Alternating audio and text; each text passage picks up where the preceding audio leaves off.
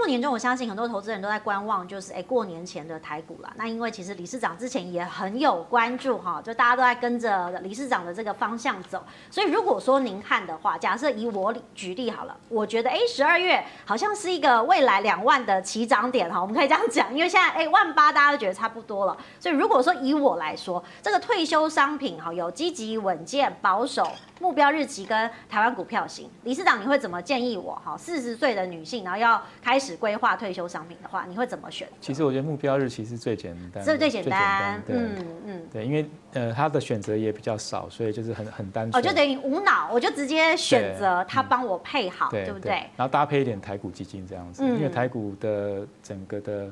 结构改变了，所以基本上目标日期搭配台股，我觉得是一个很好配置的方法。嗯，那还有另外一个问题就是说，哎，其实不管买什么基金哈，因为我知道有很多婆婆妈妈或是投资人，他很在意这个赎回的日期啦。我什么时候可以领回？那万一我有急用的时候该怎么办呢？那如果像我们买这个好好退休，我们或者是您之前讲的好想退哈，如果还有遇到一些这个资金的这些调度的时候，哎，我会有什么样的操作方式？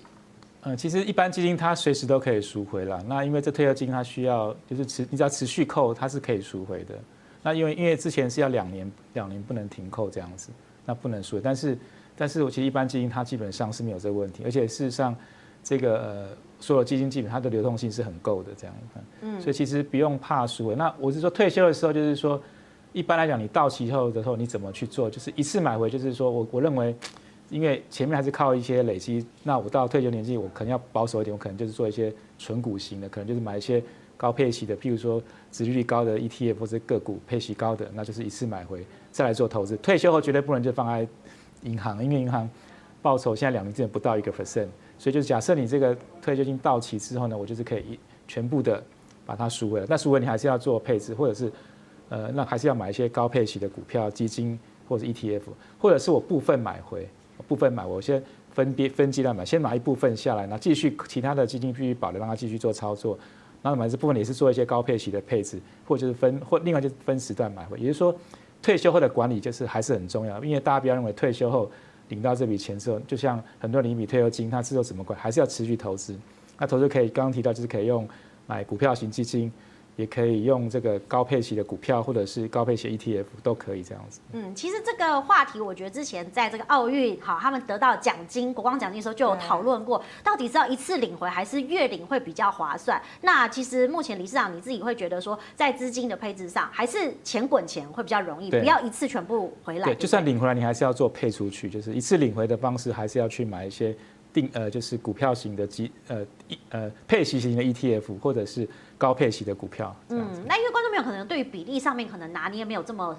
精准哈，不像您这个对数字很有概念，有没有办法给大家一个比较诶、明确，或者是说诶、大的方向，说大概比如说四成哈，你拿回来然后再继续投放，那六成的钱可以放在身边，可以这样说吗？呃，我是觉得说，如果可以继续由专家帮你操作是最简单。哦，所以其实专家很重要。对，就是说，因为自己操作还是要选标的还是麻烦。那如果说有人。对市场比较了解，他可以自己了解市场，就是拿回来自己来做配置。那如果说你都不懂，就继续留在那边，有专家帮你操作是更对。所以有专家当靠山是最好的。嗯、那燕丽姐，其实我们呃看了这么多大家对于配置的内容，我们可不可以讲一下说，说其实，在退休理财规划的时候，有哪一些的原则是观众朋友呢一定要注意的？我觉得第一个原则当然就是我们要赢在起跑点上，什么意思？就是呢，呃，我们要找到一个平台，而且这个平台是呃它的手续费或者是其他的作业成本是让我们觉得划算的。所以呢，以呃这次呢基富通的好好退休这次的平台来，这次的专案来看的话，大家可以发现，呃，所有的作业成本这样算下来呢，大概至少可以省个三到四趴。我举一个比较实际的例子来说好了。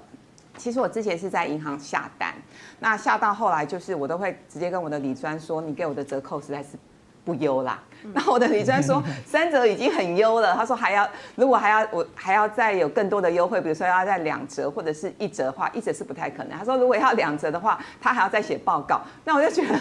为了一点点手续费，然后不停的跟银行打交道，让他不停的帮我写报告也不好意思。那刚好基富通有一些专案，而且是我觉得在手续费上面非常非常的优惠。那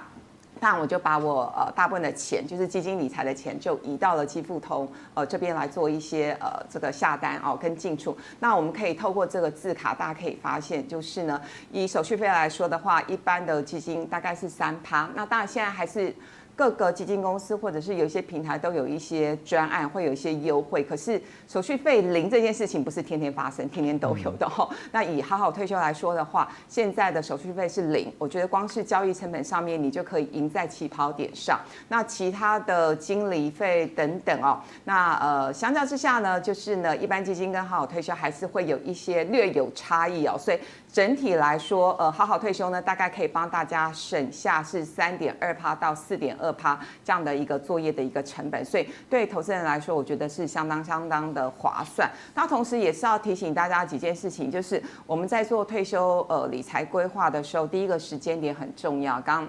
理事长已经提醒大家了，就是如果我们越早迈出理财的第一步，不管你的资金是只有三千块还是五千块，你越早，那时间呢就是站在你这边。那同样是奇葩的话呢，你越早投资，你滚的就滚雪球哈，巴菲特的滚雪雪球的概念，你当然呢可以累积的财富是越多的。那同时呢，呃，在这个呃就是纪律，好呼应到刚刚理事长讲的纪律这件事情，其实呃特别是台股已经来到。到一万八，那两万点我觉得也是有可能，但不是明天了哈，那可能也不是下个礼拜，所以呢，很多投资人他会有一种呃。呃，就是要求跟期待，就是我今天买了基金，明天就要赚，下礼拜就要赚。那可是当市场一有波动，他看到对账单，哈，怎么不是立刻赚的时候，他就会有一股冲动，他想要去减码，或者是呢，他甚至觉得说，那我就不要继续扣款，终止扣款。那我觉得这些都是蛮可惜的一件事情，因为当股灾来临，或者是当股市修正的时候，